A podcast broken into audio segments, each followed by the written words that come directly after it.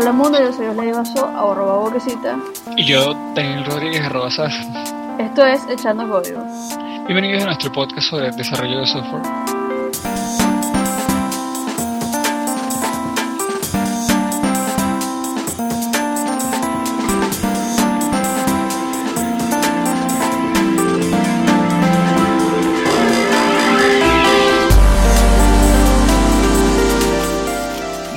Eh, Osley, hoy tenemos aquí a, este, se, me va tu apellido, Carlos Ruiz, eh, de tu de datos libres y nos va a contar un poco acerca del proyecto y aparte también acerca de, el mundo como programador desde su punto de vista, ¿no?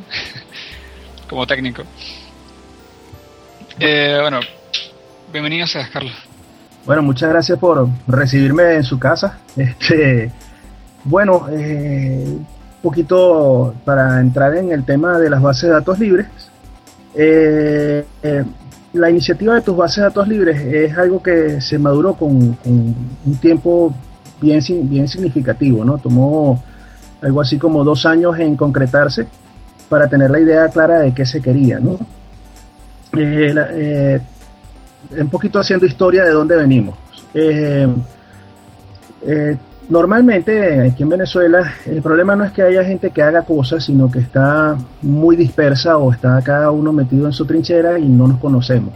Entonces, eh, da la casualidad que una iniciativa del CNTI este, fue congregando diferentes personas y, cada uno de que nos íbamos metiendo nos íbamos animando y animando a otros. Y, y, bueno, este, dio la casualidad que bueno, este, la, la iniciativa de migración a base de datos libres, a base de datos libres en particular en, Postgres, eh, llevó a que pues en un primer encuentro se presentaran algunas cosas, este, posteriormente se, este, hicieron unas presentaciones en vivo de, de cómo hacer esas migraciones. Afortunadamente, para para nosotros, este, o en el caso particular mío, eh, bueno, la presentación que tenía que ver con la migración a Oracle este, no funcionó, básicamente por requerimiento de hardware. O sea, quien iba a hacer la presentación, eh, Oracle le, exigía mucho a su máquina, no pudimos hacer la no se pudo hacer la presentación en ese momento y hubo que llamar refuerzos y aparecí yo. Este, eso dio chance a otro taller, eso lo tenemos en línea. Este, si no lo tengo a la mano, de todas maneras les doy la dirección. Este, y donde hablábamos justamente de cómo migrar de Oracle a Postgres, que era, digamos, el tema de, del momento, ¿no? Porque, digamos, era en gran parte eh, el paradigma de que, bueno, si estás en Oracle, estás en, un mundo donde no puedes salir ni, y tienes que quedarte allí. Y, abrir la puerta y mostrarlo con, caso, con un caso concreto fue bien importante. Interesante eso. Eh, una de las cosas que sucedió posterior a eso es que por supuesto eso llamó mucho la atención, hubo incluso gente que se animó a decir, oye, mira, si ustedes lo hicieron, nosotros lo hicimos de otra manera, nosotros usamos un programita en esas demostraciones que era eh, el Hora 2PG, pero hubo eh, otras personas que ya habían escrito sus programitas en Perl para hacer exactamente lo mismo. Esas personas que, de esas personas que habían hecho ese programa, Lenín Hernández, que también es del equipo, este, se animó y, pues él se incorporó al grupo, pues ya como contribuidor este, frecuente, ¿no? Ok. Eh, y este, en las siguientes ocasiones este, nos topamos con Lenin Caro, yo lo conocía de antemano, eh, y pues este, él este, se animó y se lanzó al agua con nosotros a, a seguir trabajando con esto de promoción de bases de datos libres. Básicamente uno de los grandes problemas en las migraciones es que mucha gente trata de verlo como que tú vas a mudar eh, un mueble de, un puesto a otro, ¿no? Sí. Y no es un tema como de cambiar un office o de cambiar eh, eventualmente, no sé, un Photoshop, una cosa de esa, sino es, tiene que ver con el proceso de tu, de tu empresa, el proceso de tu organización y eso es mucho más delicado. Este, ¿Por qué? Este, oye, porque si tú migras la base de datos, pero todo lo que está para arriba este, sigue en el mismo nivel, pues no estás migrando nada. Este, escasamente lo que estás haciendo es un, fork a una cosa que de repente no vas a usar más nunca porque el resto de tus usuarios van a seguir usando el mismo sistema. Entonces, eh, ha sido un proceso de, digamos, de sensibilización a muchos niveles. Eh, ¿Por qué? Porque normalmente la migración se ve que es un problema técnico, otras veces lo ven como un problema gerencial, otras veces lo ven como un problema de lo que están pidiendo, lo que piden como un estándar este, de, dentro de los estándares del gobierno, en este caso, que es quien, quien está, digamos, eh, con nosotros pidiéndonos esta ayuda de alguna manera. Y este, pues nosotros eh, digamos, orientando un poco, mira, hay que hablarle al gerente de sistemas como se le habla a un gerente de sistemas, al programador como, como se le habla a un programador y al administrador de, base de datos como se le habla a un administrador de base de datos. No hay una receta única. Okay. Entonces, este, eso nos lleva a, bueno, ¿qué buscamos nosotros? Bueno, mira, eh, buscamos hablarle en términos de cómo adoptar estas bases de datos libres a cada uno de ellos. Eh, al, gerente hay que hablarle como un gerente, mire, esto tiene unas métricas de desempeño, de unas métricas de, digamos, de cómo eso va a influir en tu organización para bien y cuál, en qué cosas tienes riesgos. Este, y a veces no dejar de reducir el tema a un problema meramente económico. El, tema económico es, uno, pero eh, no es el principal en muchos casos. Este, en organizaciones pequeñas sí realmente afecta, pero estamos hablando de que en corporaciones del Estado, eventualmente la parte presupuestaria de un software no es lo que impacta más fuerte. Es un tema incluso que tiene que ver con la libertad misma de, los sistemas, ¿no? Y de pueda apropiarse de ellos.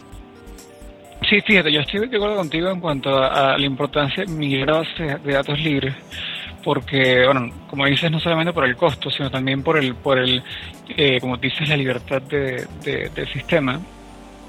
Eh, hay gente que critica, que dice que las bases de datos que son libres pueden que no tengan la misma calidad que las bases de datos privadas. Yo no estoy de acuerdo. eh, sin embargo, eh, ¿cómo, ¿cómo haces tú cuando, bueno, ya me contaste que tú tratas de adaptar lo que dices a, según la persona que, que, va a hablar dentro de la empresa, pero que cuando tú comentas acerca de las bases de datos libres o por qué es importante migrar, ¿qué, qué les dices tú a ellos? O sea, ¿qué razones das tú para, para migrar a una base de datos libres? Eh, bueno, hay unos términos bien simpáticos en gerencia que creo que son eh, gestión de valores o de valor. Este, entonces tú no hablas en términos de lo que de lo que sea más barato o más caro, sino que lo que genera valor para la empresa o para la organización. ¿Qué cosas generan valor para la organización? Bueno, que la gente sea dueña de la tecnología, eso puede ser un valor. Que mis objetivos estén alineados con los objetivos nacionales, en el caso de, las políticas públicas. Este, que mis usuarios estén contentos. Este, normalmente había una idea de que tener un usuario contento era llevarlo a una feria tecnológica donde este, te hablasen cosas, te, te llevasen un morral lleno de papel, de, papel muy colorido, y al final del día, hoy por hoy, eventualmente eso fue una realidad en algún momento, eh, el hacer feliz a una, a una persona en tecnología a veces es estimularlo que aprenda cosas nuevas y que, y que se le reconozca eso. Y el reconocimiento no debe ser este tanto como, como bueno, el premio del empleado del mes, eso quizás en McDonald's funciona, pero en, este, en estos ámbitos es decir, oye, mira, este, una palmadita en la espalda, oye, qué bien, este, oye, qué, qué bueno que lograste hacer esto, nos salvaste, de, tuvimos lucirnos con esto que tú hiciste y además de eso, bueno, oye, te, ganaste que puedas llegar tarde una semana, por ejemplo. este, por lo menos yo soy animal nocturno y acostumbrarme a pararme temprano eh, para mí fue un problema pero cada vez que me dicen, no, mira, puedes llegar después de las 9 de la mañana, para mí una bendición, ¿no? Sí. Este, entonces es eso, este, eh, los estímulos pueden ser bastante simples, lo que tienes es que aprender a conocer quién es, quién es la persona que está interactuando contigo. Eh, Exacto. Y, en base a, qué pasó, con quién estás hablando, cómo le vas a presentar la solución, ¿no? Tal cual. Es decir, a un gerente tú no le puedes hablar en términos de eh, unos benchmarking ahí muy fumados. un gerente que al mostrarle dos, tres láminas y después hablar. Y hablarle muy claro. Eh, uno de los grandes problemas de los negocios en Venezuela con software libre es que todo el mundo quiere enquistarse en un nicho de mercado en la primera reunión de trabajo. Y eso normalmente da muy malos resultados este, y si aún ganan el proyecto, este, da peores, porque tratan de cerrar el proyecto dentro de un ambiente libre y eso este, siempre lleva a unas contradicciones que no son posibles eh, eh conciliar. ¿Contradicciones de como cuál? Disculpa. Eh, bueno, este, yo hago un sistema libre, pero este, yo entrego son eh, productos intermedios, no, no, no abro mi sistema de control de versiones, por ejemplo, porque bueno, tengo cierto, cierto miedo al desnudo, este, porque bueno, al final del día uno, las tonterías que escriban en algún momento quedan allí. Eh, y, bueno, esas tonterías son las que llevan al resultado final. Eso es al final lo que, lo que tiene que entender la gente, que si tú abres un repositorio, al final del día lo que estás mostrando es un trabajo en proceso. Cuando tú llegas a los milestones, a los puntos de donde dices, bueno, ya esto es, eh, ya tú tienes, bueno, ya un camino recorrido con sus altos y sus bajos. Entonces, este, por otro lado, hay gente que, bueno, que simplemente llega y dice, bueno, mira, yo voy a hacer un proyecto, esto es software libre, este, y hay un, corren una cortina donde el usuario está para allá y, yo estoy para acá y el usuario tiene que calarse lo que yo le entrego y cuando el usuario dice algo de que no es, que tú me estás entregando lo que no es, eh, simplemente se molestan y apuran la entrega para ver si, eh, si pueden cobrar el cheque, ¿no? Eh, las, las, metodologías, las metodologías ágiles han, han roto un poquito eso en cuanto a que hasta cierto punto hay que se involucra mejor a los usuarios con, con los sistemas que se desarrollan, ¿no? Cierto. Eh, pero siguen habiendo, pues, este, la vieja escuela de tratar de hacer un negocio con un proyecto este, que va a romper las barreras del universo y, que la verdad es que te pones alrededor de, eso y te das cuenta que, es un nicho de negocio que de repente no es el mejor. Eh, eventualmente el mejor nicho de negocio es, es, poder moverse en muchos nichos de negocio de forma transversal. Pero bueno, es un tema ya de gerencia. De, pero está, muy interesante. Bien simpático, ¿no? Pero es que eso hay que entenderlo, porque si tú vas a promocionar software libre y, tecnologías libres, este, tienes que entender que, que, esas cosas de gerencia son las que generan valor en el gerente.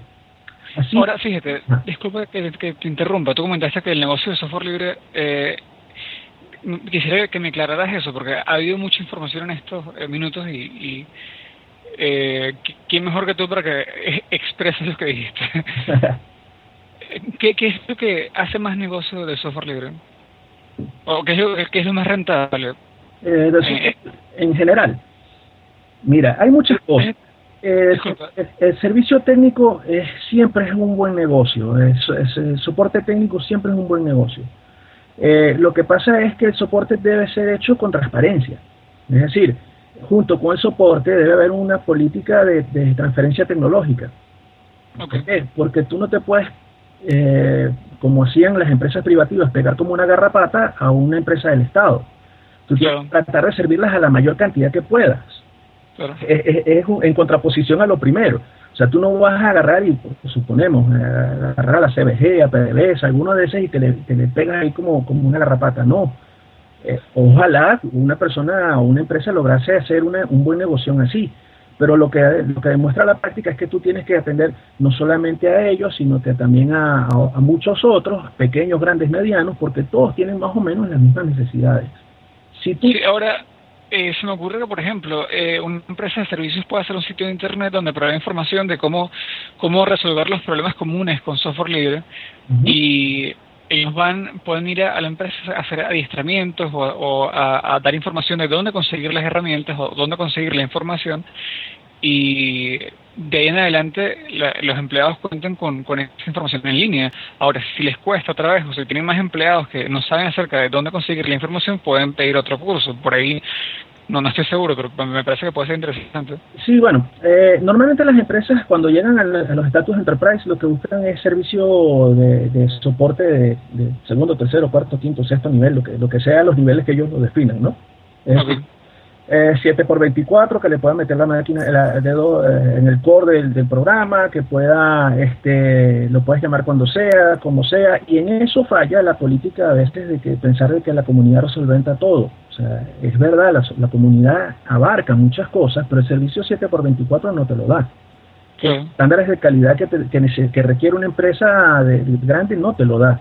Entonces, allí es un nicho de negocio. Da servicio 7 por 24. La, la, obviamente, la comunidad, va a dar, la comunidad y tu empresa, como parte de ella, puede dar una base de conocimiento. Pero cuando tú tienes un problema, por ejemplo, vamos a poner un caso, eh, un sistema que, sea, que esté corriendo. No quiero dar ningún ejemplo en particular porque pueden decir que me estoy metiendo con alguien, ¿no? Tranquilo.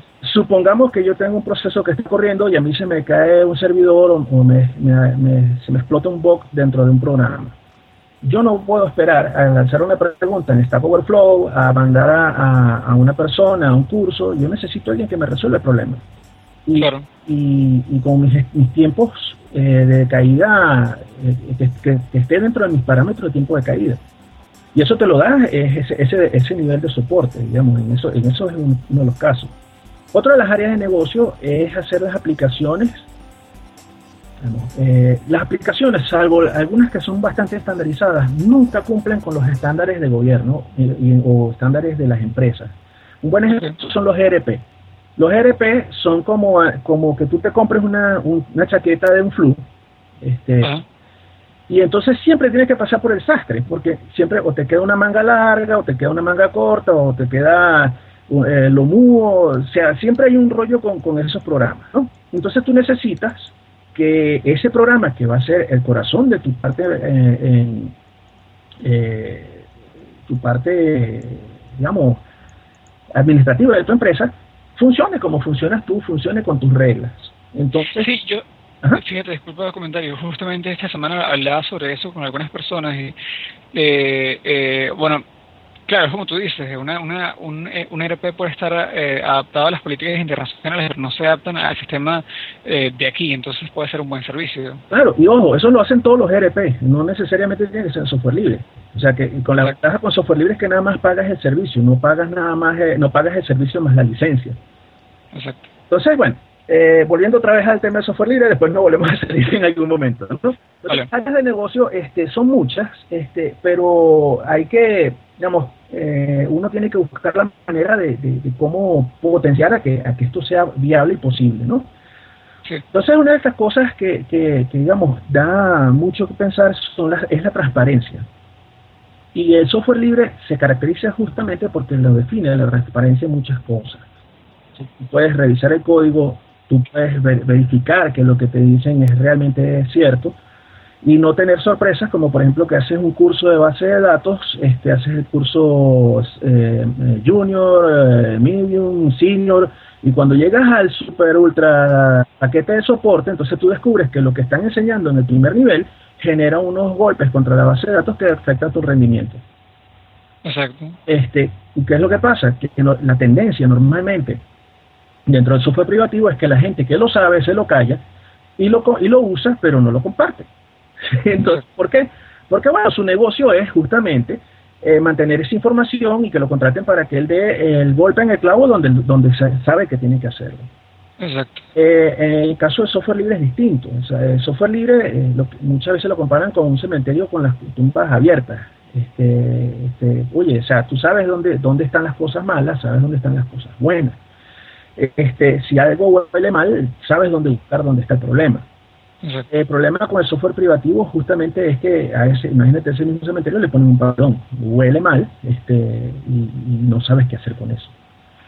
Fíjate, disculpa, eh, se me acaba de ocurrir ¿qué, qué cosas pueden favorecer al, software libre versus el software privativo a nivel de comunidad, que es que el software privativo, eh, si no es de, de uso masivo, por ejemplo, SAP, eh, muy probablemente en unos años quede quizás atrás y no se consiga alguien que, pueda mantener el sistema o, o que pueda eh, dar un buen soporte, porque el, eh, o, no pasa eso.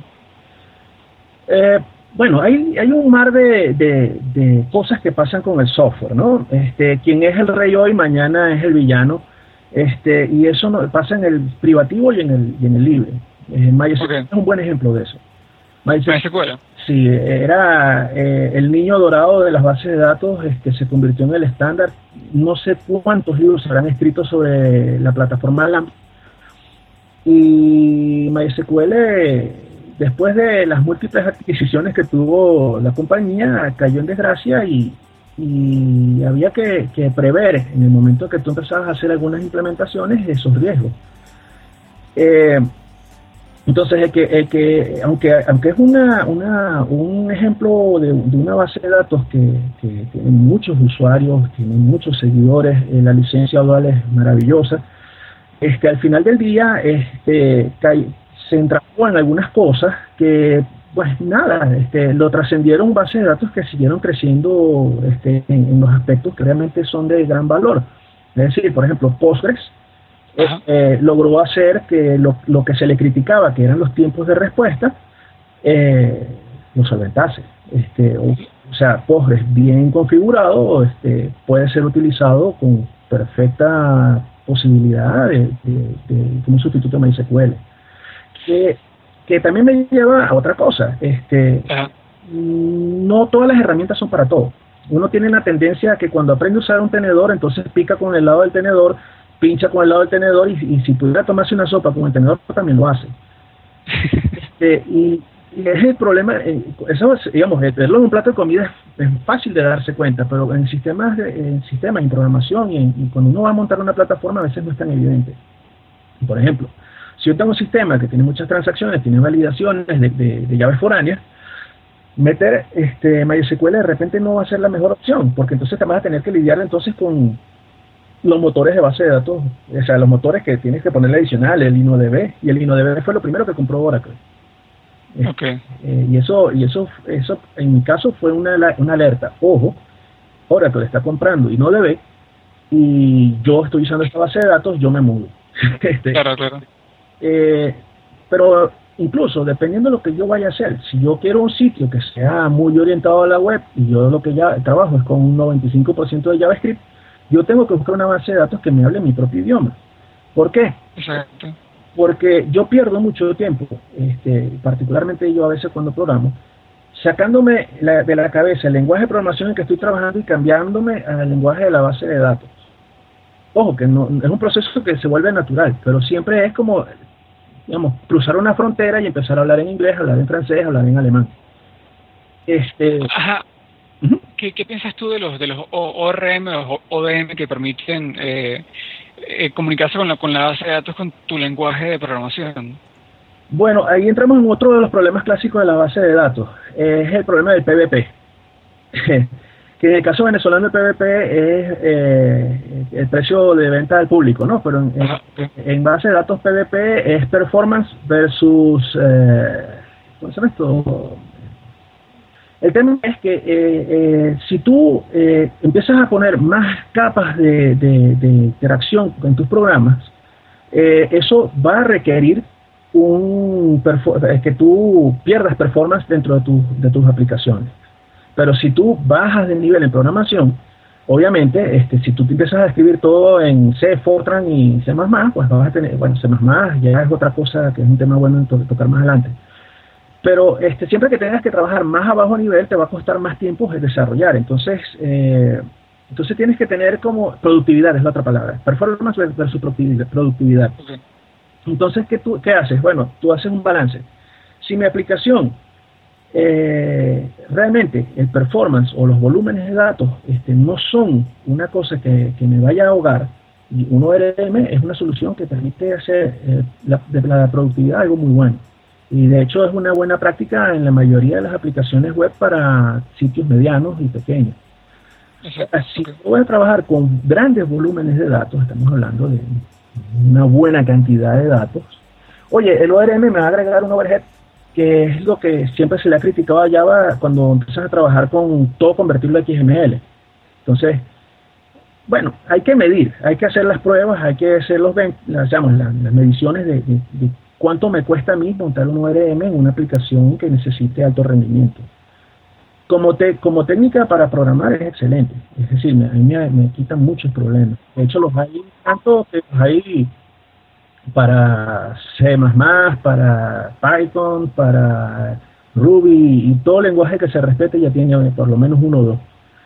Pero, Eso es cierto. Eh, continúa. El problema es que en base de datos uno de los temas críticos es performance. Y yo tengo que, que, que, ponderar cuánto me cuesta a mí en performance tener un ORM como, como un layer intermedio. Ajá, una pregunta en cuanto al performance de base de datos, quisiera preguntarte acerca de las, eh, por ejemplo, no SQL versus SQL y cuáles recomendarías tú de, esos dos grupos. Eh, a ver, te lo pongo así. Eh, si comes parrilla, usas cuchillo parrillero. Si tomas un hervido, usas una cucharilla. Entonces, eh, depende de lo que estés haciendo. Eh, dentro de los mundos de los SQL hay ya una competencia de quién funciona mejor, MariaDB, Postgres, MySQL, y, y si estás dentro del mundo de las no SQL, eh, ahí es más complicado todavía, porque va a depender incluso de la arquitectura, como tú te hayas planteado la aplicación, cuál se adapte mejor. Por ejemplo, ¿tú, ¿tú quieres decir como Redis y, MongoDB o, a qué te refieres? Eh, pues sí, fíjate, hay unas que son, hay las bases de datos no SQL, hay unas que son de llave valor, Entonces, lo que vas a guardar son este, una serie de palabras clave y jalarte los datos, chévere. Esas te sirven muy bien. Pero si, si, si es tu forma de, de programar tu aplicación, ¿no? Ahora, si tú, estás, si tú trabajas en base a documentos, yo creo que las MangoDB o CoachDB ahí son las, mejores alternativas porque están orientadas a, trabajar con documentos eh, directamente. Eh, si tú este, quieres trabajar, eh, digamos, en búsqueda, digamos, a través de, de un tipo de red bueno, entonces ahí, no recuerdo el nombre de la base de datos, pero hay una que, que justamente tú buscas a través de nodos los resultados de tu, de tu consulta. Y, Interesante. Y entonces, este, digamos, depende mucho de lo que tú vayas a hacer, la, la solución que vayas a implementar y, y, dentro del mar de soluciones que puedes implementar, entonces, ¿cuál es la, la que es la mejor para ti? Lo que Voy a hacer dos, dos preguntas más acerca de, de, eh, cuál es mejor, pero en este caso de las SQL. Entre las SQL libres, ¿tú recomiendas más eh, este, un PostgreSQL o recomiendas alguna otra? Mira, eh, si eres usuario MySQL, instala María y no ha pasado nada. Ya estás en territorio salvo, ¿no? Ahora, eh, yo particularmente le he dado mucho uso a Postgres por el tema de que entre las cosas en que las que trabajo son los sistemas de información geográfico y hay un módulo bien simpático que se llama PostGIS. Ese módulo, este, desde hace muchos años le está sacando la chicha Postgres y, y está, hay cosas bien interesantes montadas allí. Además de que el currículum de, instalaciones que tiene Postgres es bien interesante. Empresas eléctricas en Japón la están usando, o eléctricas o, telefónicas, una de dos. Este, el, sí, creo que hubo un artículo que leí alguna vez que el M5 inglés lo estaba usando. Este, y que lo que hacían era que, que, auditaban el código, lo compilaban ellos mismos y después ahí nadie le daba soporte sino ellos sabían lo que tenían allá adentro. Interesante. Eh, y, y gente como los franceses, eh, la gente del Instituto Geográfico francés abandonó la plataforma de Oracle para pasarse a, a Postgres con Postgres. O sea, pues, después de... Estamos hablando de que, de que, de que son una, digamos, eh, si bien no son un, un, amplio espectro de, de, de, ejemplos los que te he dado, son unos ejemplos que, que, en todo caso lo que demuestran es que tienen unos requerimientos de, digamos de, calidad muy altos. Y eso eso es, lo hace una base de datos de fiar. No quiero decir con esto que las otras sean mejor o peor. Este si uno tiene su corazoncito pues este y si la que uno le ha funcionado este la ha visto crecer. Yo cuando compré el primer hosting eh, allá por los años no pico. Mira, yo quería usar Postgres y no había. Había escasamente MySQL y, y, y, PHP 4. Y eso es lo que había. Hoy por hoy, cualquiera de estas bases de datos que te he nombrado están en el hosting que contraté hace dos años. O sea, Interesante. Postgres, MariaDB, todos están allí. Y uno lo que hace es, bueno, yo uso el que quiera. Este, no sé si quieres seguir con eh, ¿Nos, ¿Nos quieres hablar de quiénes conforman el equipo? Claro, claro, es importante, decir que no, no, no, casi no le de, de, la, de, ellos, ¿no? Mm. Fíjate, eh, es bien interesante. Eh, la, la chica del grupo, esta Debbie Pino, ella pertenece a la gerencia de atención al Estado. Es decir, que ella es la que recibe todas las peticiones desde de, el Estado al CNTI de qué es lo que ellos necesitan. Y este es bien interesante porque entonces ella es la que, nuestro oído, eh, una oreja que tenemos nosotros, desde los usuarios del Estado, quiénes nos, qué, es lo que están pidiendo. ¿Ok? Ok. Este, eso es importante porque a veces uno tiene unas iniciativas que en el papel se ven muy bonitas, pero no, no tienen contacto con la realidad. En este caso sí estamos teniendo un contacto con la realidad porque pues, el CNTI recibe todas las solicitudes, ¿no? Okay. El CNTI internamente tiene sus propios proyectos, ¿ok? Para estos fines. Eh, y este, bueno, nosotros, como nos hemos ido incorporando, este, tenemos una dinámica un poco distinta. Por ejemplo, hay una preferencia este, en la migración de base de datos eh, dentro del Estado a Oracle, de Oracle a Postgres o de cualquier otro a Postgres, digamos, por aquello de tratar de hacer una convergencia tecnológica. El punto de, partida de nosotros es que nosotros este, tenemos que abarcar como grupo, lo llamamos tu base de datos libre.org, este, justamente porque no íbamos a quedarnos nada más con Postgres, porque para eso hacíamos la comunidad Postgres Venezuela, que ha tenido sus altos y sus bajos también. Entonces decimos, bueno, vamos a hacer algo que, digamos, donde, donde podemos hacer un pote que si la comunidad Postgres surge, crece, se organiza, pues podemos nosotros colaborar con ellos, este, ser una vitrina para sus artículos. Una de las cosas que, que, digamos, nosotros tratamos con los contribuidores es que si tienen un artículo que les interesa darle visibilidad sobre base de datos libres, cuenten con nosotros. Interesante. Este, porque bueno, al final del día es una cosa también de una postura personal de, los, de las cuatro personas que estamos eh, dentro del equipo, de que el conocimiento que, es útil es el que se comparte. Porque si tú tienes eh, la, la, cura del SIDA o del cáncer, pero no compartes ese conocimiento, realmente lo que es es como si no existiese. Otra de las cosas que nosotros... Ah, perdón. No, no, está perfecto. Me, me agrada esa, esa filosofía de ustedes. Entonces, eh, a partir de allí este, ha surgido de que, digamos, y con eso es también pues, la floreja del CNTI que nos ha apoyado, de poder nosotros tener un canal por, donde, por donde nosotros poder eh, dar a conocer estas iniciativas que nosotros tenemos. Eh, y a veces las iniciativas son incluso cosas que no sabemos en el momento, nos preguntan, porque hay una tendencia a llamarnos expertos, no sé por qué, y lo que nosotros hacemos es, bueno, si no lo sabemos, lo averiguamos. Y en el camino este, nos damos los golpes, este, nos damos otros buenos golpes en el camino, este, pasamos fines de semana y semanas abollados con el tema y desarrollamos entonces un material que, nosotros podemos transmitir. Lo bueno es que entonces esta, esta posibilidad de, aprender este, a, partir de los requerimientos ajenos nos da a nosotros este, la posibilidad de, no solamente tener una fortaleza técnica personal que, es muy eh, da muchas satisfacciones aprender, sino que además de eso, compartirlo y hacer que otras personas sepan también. Este, y Excelente. Eh, Carlos, disculpa, ¿tendrás alguna alguna información de, de, de, de qué es decir, tu libre documenta parte de la información que, que aprenden en algún, espacio de Internet o tienen recursos para quienes estén aprendiendo.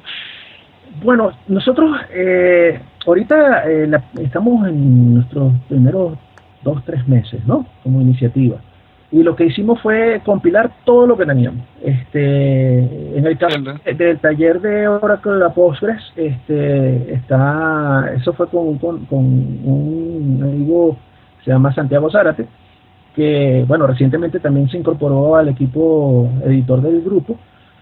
Eh, vamos a ver si terminamos de convencerlo de que se lance por completo dentro del grupo. Este, pero eh, esa primera experiencia eh, almacenamos los documentos, o sea, los, documentos que fuimos escribiendo los guardamos en, en Bitbucket en un repositorio Mercurial. Pero, ¿Y es público? Es privado? No, es público, es público. De hecho, bueno, yo les, les dejo la, la, URL para que lo visiten. En todo caso, este, de todas maneras, allí lo que tenemos es, digamos, más o menos el equivalente a una presentación.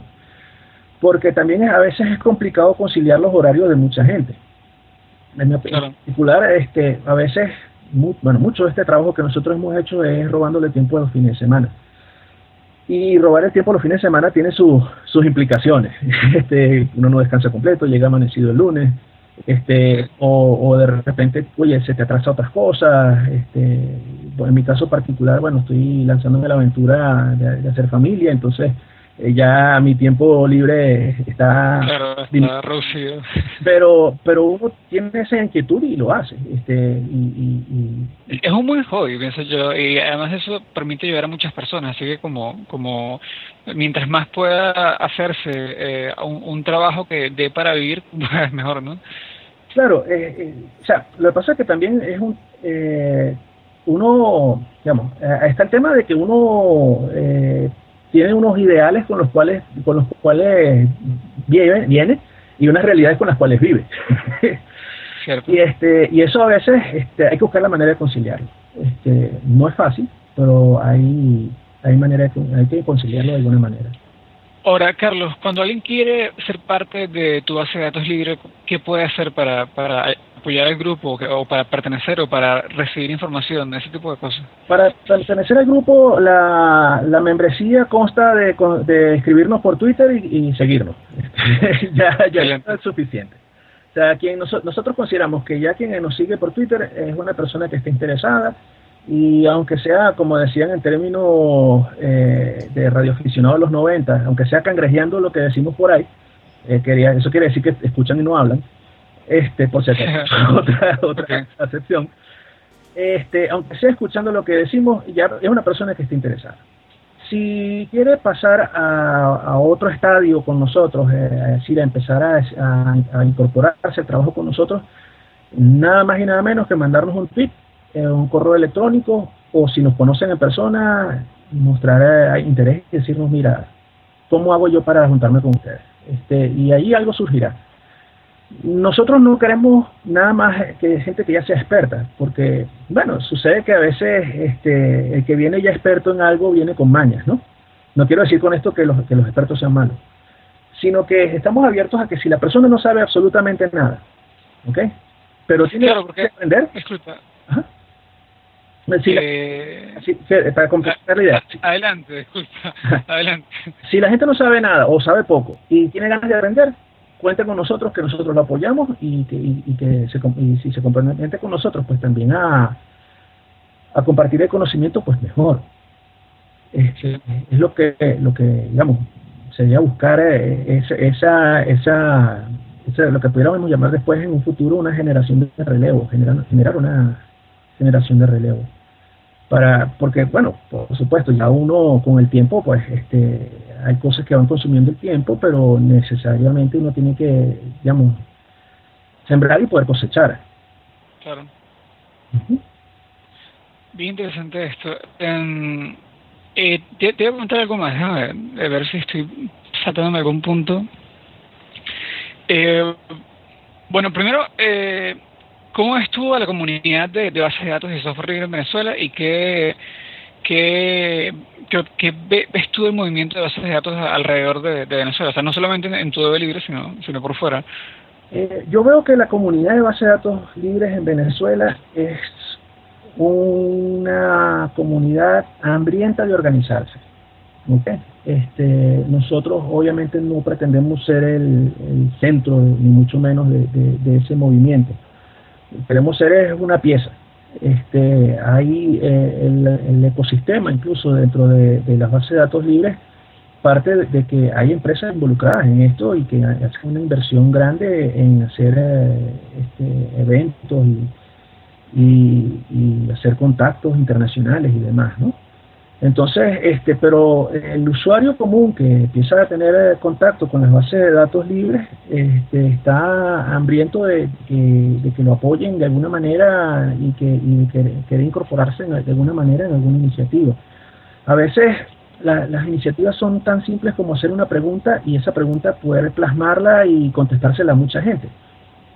Y, y, y hay gente que nos pasó, por ejemplo, uno de los eventos que dicen, oye, ustedes pueden venir a nosotros este, revisar nuestra base de datos porque creo que las tenemos mal diseñadas, o no mal diseñadas, pues, sino un problema de implementación. Y yo decía, wow, este, este señor que me está hablando tiene al menos 30 años trabajando con base de datos este, y me está pidiendo a mí, este, uno se siente siempre que está aprendiendo de la manera que la siempre que uno está aprendiendo constantemente se siente un cachilapo, ¿no?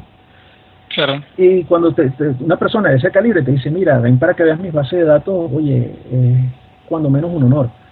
Este, pero exacto, pero, además eso es muy, bueno porque significa que están compartiendo conocimiento. Esa persona que seguramente tendrá experiencia que tú podrás eh, eh, aprender de él.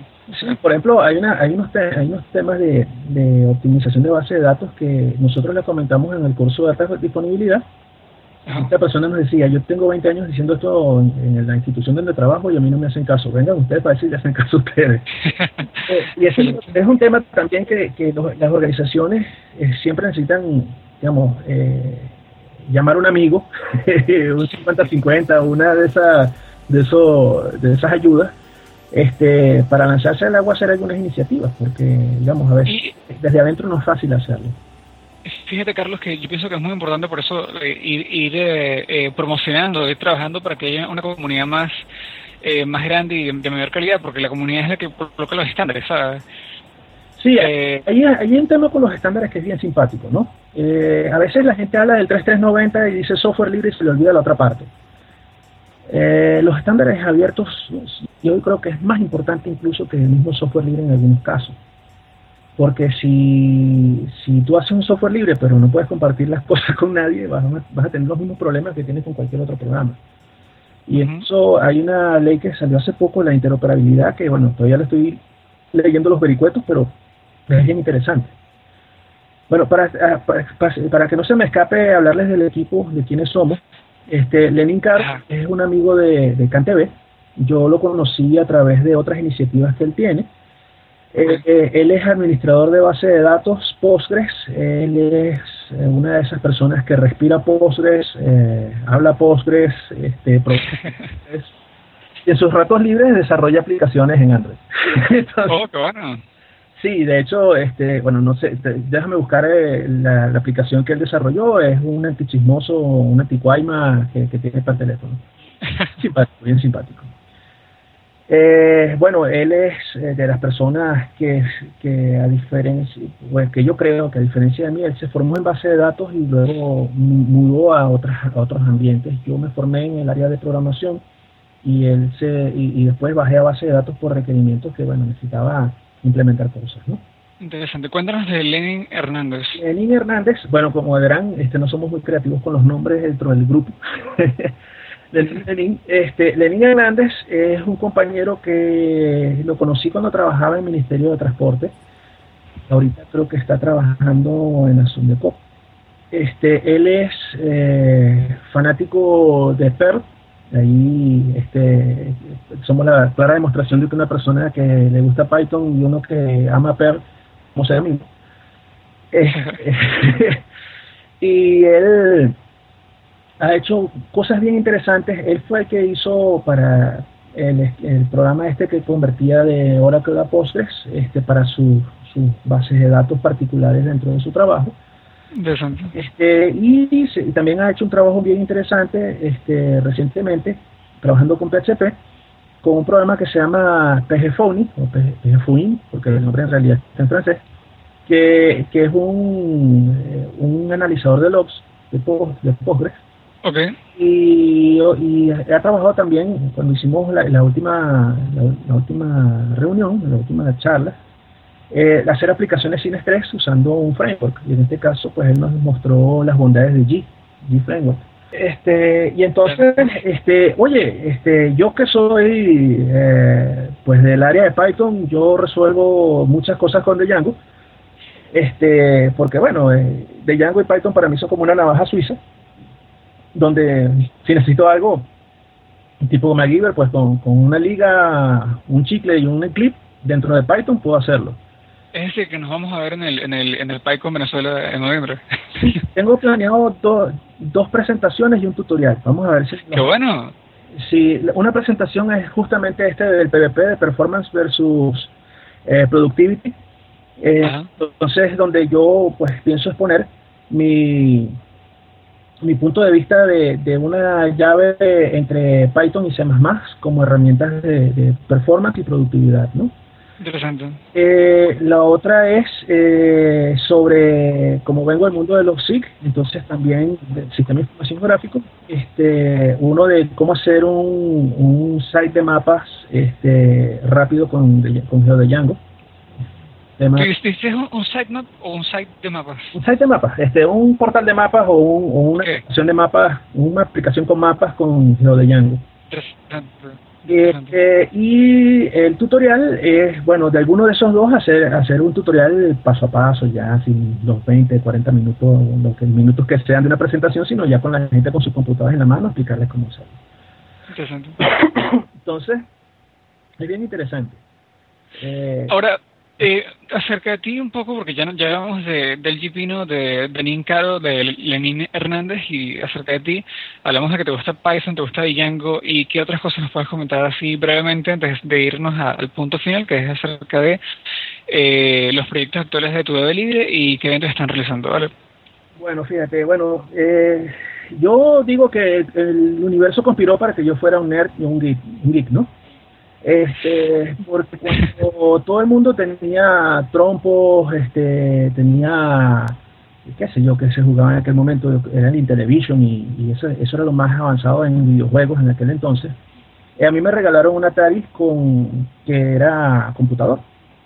Este, y eso fue cuando yo tenía alrededor de 8 años. Eh, mi tío este, trabajaba, eh, estaba estudiando este, sistemas, en aquel entonces los primeros pinitos en, computación, y entonces tenía una computadora Kypro portátil que era más o menos del tamaño de un maletín grande ahorita. Lo cierto es que, bueno, de, niño este, me lanzaron a programar. Este, adicionalmente, pues tuve contacto a, través del trabajo de mis padres, de mi papá en este caso, con la gente del Instituto de Ingeniería. Y entonces, bueno, veía las computadoras así tipo la baticueva, con este, las cintas, eh, las cintas magnéticas y el cuarto refrigerado. Y entonces, eh, para, mostrar, para mostrar una imagen a color tardaba 20 minutos el render. Eh, y la, la, y la- el, el computador que estaban utilizando era como una lavadora, el tamaño de una lavadora promedio de, de los tiempos de ahora. Y esa era la, la última PAX en aquella época. Entonces, bueno, eh, mucho tiempo después, este, yo tengo algunas crisis personales y decido que no me gusta lo que estoy estudiando. Este, y pues este, retomo de alguna manera la programación. Eh, dentro del ámbito de los sistemas de información geográfica. Este, este, y posterior a eso, pues, eh, el año 2002-2003 decidí lanzarme a, a hacer eh, un, eh, un Yanomami de la tecnología y salir a, caz- a cazar mi, mi almuerzo. Freelancer. Sí, este, básicamente porque el, el tema de empleo para esa época estaba un poco complicado y entonces, este, pues, era, mi- era el momento de, de lanzarse, ¿no? Y pues, ya he sobrevivido, este, no me ido mal, este, tengo mis momentos duros, pero no me ido mal.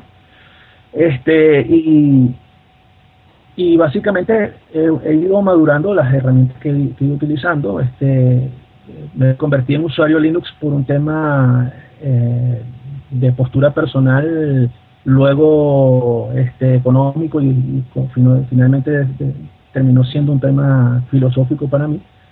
Es decir, en personal en el sentido de que, bueno, yo pienso que, que una de las cosas que le enseñan cuando niño, que robar es malo. Este, y entonces si yo estaba pirateando el software y estaba haciendo software, estaba haciendo como, como el- el- la tarea mal, ¿no? Estoy completamente de acuerdo con eso. este, sí, o sea, sí, me voy a, eh, en la época que yo empecé todas estas cosas, el Visual Studio Express no existía. O sea, que había que usar un Visual Studio pirateado. Entonces, si yo iba a hacer un Visual, iba a hacer algo con Visual Studio y además de eso me lo iba a piratear para poder hacer mi programa, entonces estaba haciendo como la tarea mal y además que lo que me pedían no necesitaba esas cosas. Final del día me mudé para Linux, probé unos cuantos. En aquella época donde Linux era divertido porque cuando tú ibas al estante regalaban un pingüino de peluche, ya no lo hacen. Ah, Este, y bueno, este, ya con el tiempo pues maduré cuál era mi plataforma. Ahorita eh, uso Debian y Fedora por cuestiones de compatibilidad. buenísimo. Este, con el Estado mantengo el Debian, para cosas de gustos personales trabajo con mi Fedora. Este, y, básicamente después programé mucho en PHP. Este, no, cosas muy bonitas, pero programé mucho. este, Luego este, automaticé algunas cosas entre, entre, diferentes aplicaciones. Después, pues típico que, bueno, este, el único que programa del equipo eres tú y necesitamos que esas bases, que, estos datos que tengo aquí se comuniquen con el sistema que tengo allá. Entonces uno empieza a trabajar con scripts para sincronizar bases de datos. Eh, Luego el amigo de un amigo te llama porque tiene un problema, entonces tienes que hacer una cantidad de cosas y así pues poco a poco uno va consiguiendo su zona de confort en programación. Sí. Eh, muy interesante tu experiencia, eh, Carlos. Eh, ya se nos está agotando el tiempo, me gustaría de repente ir hablando más acerca de tu dedo libre y después de, cerrar el programa, si quieres nos quedamos un rato más hablando, que, que yo con gusto lo hago. Este, ¿Te parece? Dale, perfecto, perfecto. Fíjate, eh, eventos. Bueno, próximamente tenemos uno, eh, oye, se me olvidó dónde, pero se, lo, se los publico, ¿ok? Este, pero es a través de, del CNTI, este, una solicitud, si mal no recuerdo, de uh, Corpolex, si mal no recuerdo. Tengo, tengo ahorita la duda. En todo caso, este, por, por el lado de, de de CDTI, pues están surgiendo, estas, siguen estas iniciativas. Este, y este, eh, pues nada, la, idea es que nosotros, eh, si necesitan un evento que nosotros podamos ayudarles, este, con gusto, pues nos, nos, la pregunta, nos digan quién tiene un, un escenario y, o sea, un, digamos, sitio donde nos podamos reunir, este, y con gusto nosotros le echamos una mano. Eh, fíjate, Carlos, eh, antes de cerrar con, con eh, un recordatorio de cómo pueden acceder al sitio de, tu base de datos libres, al Twitter, y, cómo pueden contactarlos, me gustaría hacerte una última pregunta, porque los próximos, al menos un programa va a ser acerca de, de eso, y hemos estado hablando sobre eso, que es el... Eh, ¿Qué piensas tú del Open Data? Es decir, de, de que el Estado o, o sea, cualquier institución pública eh, comparta sus datos crudos eh, a través de APIs o, cosas parecidas eh, para hacer para ofrecer eh, para que la gente pueda hacer análisis con, con los datos directos. Que qué piensas tú de eso creo que eso es un, un, si si juntamos a más venezolanos para promover ese tipo de iniciativas podemos hacer un mejor país. No sé qué, piensas tú de eso mira yo creo que el open data es bueno ¿ok? pero como todas las fiestas hay que hacerlas con orden este, ¿Por qué? Porque inclusive, este, te lo puedo decir por mi, experiencia personal, a veces dentro de las instituciones, el departamento A no se habla con el departamento B y el jefe A eh, tiene rencillas con el jefe B. Y, este, eso, la verdad, es, tan, tan fuerte a veces en algunas instituciones que pensar en Open Data sin haber resuelto, resuelto el cómo interactúan dentro de las instituciones es un problema, ¿no? Entonces, pero sí me parece que es una es, algo necesario, ¿ok?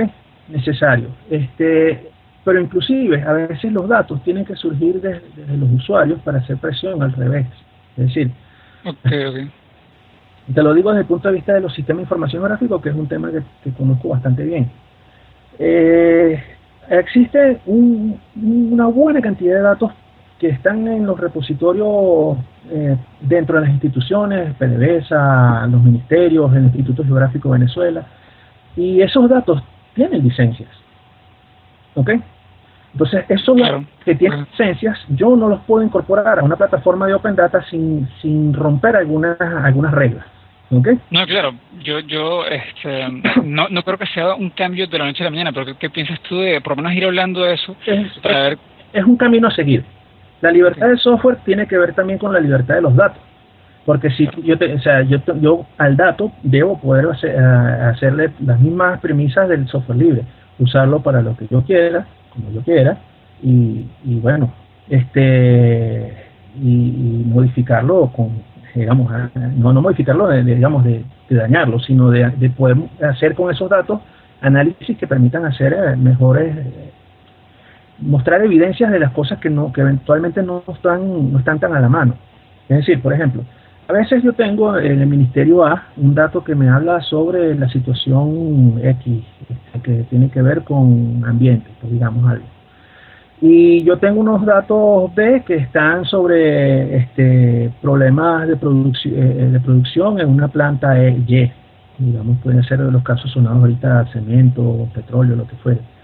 Entonces, si yo pudiera tener una plataforma donde un analista, bien sea de la universidad o bien sea de, cualquiera, pueda tener esa posibilidad de cruzar esos datos, para mí sería maravilloso, porque yo tengo mucha más gente que pueda estar pendiente de qué es lo que está sucediendo en mi país.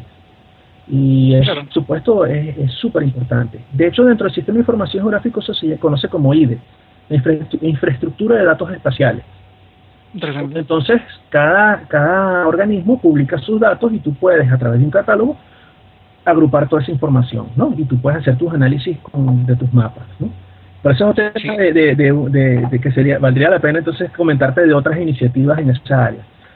Eh, si, eh, si quieres, eh, hablamos de eso con más detalle después del, podcast y, vemos qué, qué, podemos ir haciendo, porque siento que hace falta un movimiento, al menos para, para hablar sobre Open Data. No sé qué, qué piensas. De hecho, de hecho, lo que, lo que sería bueno es quizás proponer una, eh, unas discusiones al respecto y ver eh, si en el marco de la, de la PyCon, que va a haber bastante, esperamos bastante gente allí, pues es la primera reunión al respecto. Y, eso bueno. este, una posibilidad de una, una, futura reunión, o al menos vernos las caras y, y que otra cosa.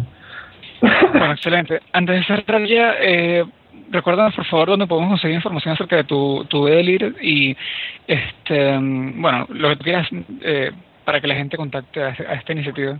Eh, bueno, nuestra, nuestro punto de contacto principal, Twitter, arroba tu piso de, eh, bd punto, este, arroba, piso, arroba tu piso bd piso libre, o sea, arroba tu base de datos libre y la página web, arroba tu ya, ya, ya me está pegando el hambre. Tranquilo.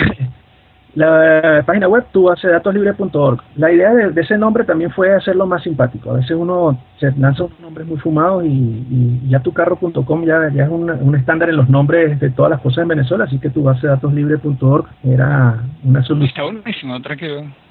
Entonces, bueno, la idea es esa. Cualquier cosa nos pueden contactar vía Twitter, vía la página web. En la página web están los contactos para nuestra página en Facebook, en G y, y lo que surja. Normalmente estamos tratando de estar en la IRC del grupo, pero oye, a veces se nos complica. Entonces, si quieren vernos en la IRC, mándenos un tweet y cuadramos la hora y ahí podemos conversar también. Este, bueno, excelente. Eh, digamos, para cerrar, bueno, muchísimas gracias de nuevo este, en nombre del de, grupo de tu base de datos libre, en el mío propio, gracias por la conversación tan amena. Este, bueno, y, sé que uno cuando se mete en estos temas hay muchísimo de que hablar, muchísimos aristas que se pueden escapar y mira, este a veces es difícil contener tantas cosas que uno tiene en la cabeza. Eh, entiendo eso y eh, yo espero que este, en otro podcast para hablarnos ya, por ejemplo, sobre MongoDB o temas más, más específicos que sabemos que eh, van a ser unos, son unos temas interesantes que la comunidad quiere saber de eso. Buenísimo, buenísimo. Podemos incluso, bueno, eh, planificar para desarrollar cada uno de estos, de estas, digamos, bondades técnicas y, y, por qué usar o no, o dejar de usar alguna de estas bases de datos. Me parece excelente. Claro. muchas gracias, eh, Carlos. Bueno, gracias a ustedes. Eh, gracias por escucharnos. Eh, eh, de parte de Osliva soy Daniel Rodríguez. Un, abrazo y feliz semana. Sigan echando código.